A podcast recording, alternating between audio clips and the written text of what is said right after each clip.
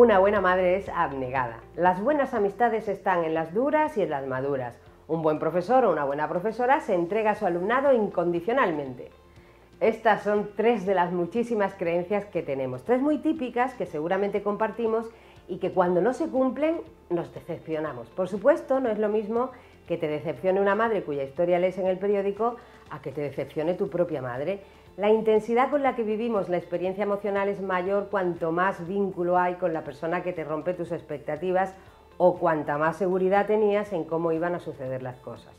Pero sea como sea la intensidad, en el fondo Todas las decepciones son lo mismo, una ruptura de expectativas. Esperabas algo que creías que iba a suceder y que no sucede.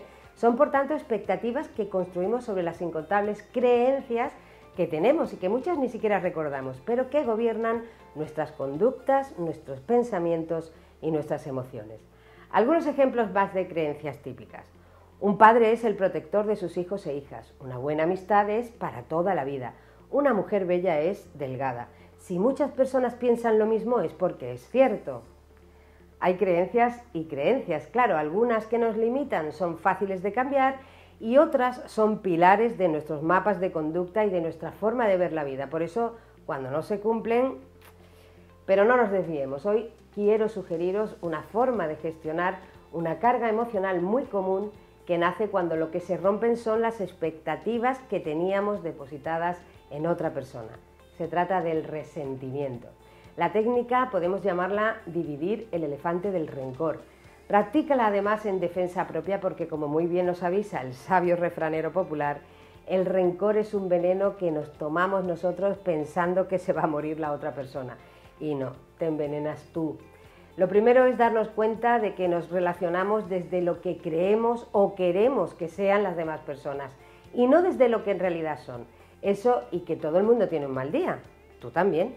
Lo segundo es reevaluar la relación con la persona que nos provoca el resentimiento. Así que venga, piensa en alguien que te haya decepcionado o alguien con quien sientes que tienes o has tenido algo pendiente. Puede ser una situación presente o pasada, algo ya solucionado o una herida abierta. Tú decides. ¿Tienes ya esa persona en la cabeza? Venga, vale, pues olvídate de ella pero apunta en un papel qué rol desempeña o desempeñaba esa persona en tu vida. Amigo, amiga, madre, padre, hijo, alumna, vecina, colega.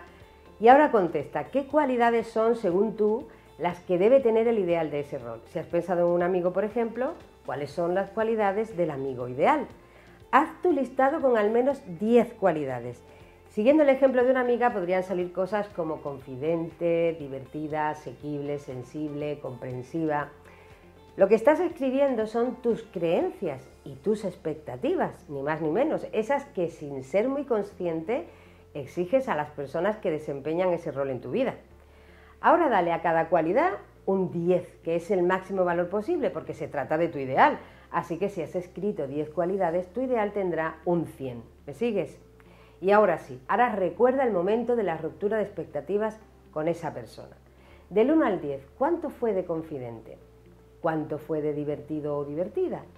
¿Cuánto de asequible?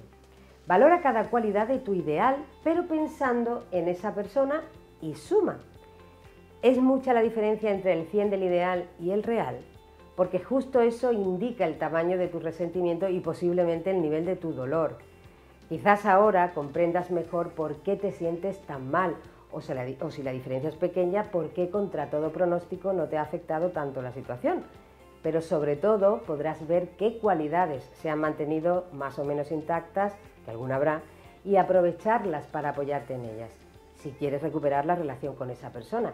Y también puedes ver qué cualidades son las más dañadas y así ser más eficaz comunicándole a la otra persona por qué te sientes tan mal y qué necesitas. Comprenderlo, aceptarlo y hacer algo para estar mejor pidiendo a otras personas lo que necesito, pero de forma concreta y eficaz. Eso es lo que hace la gente inteligente.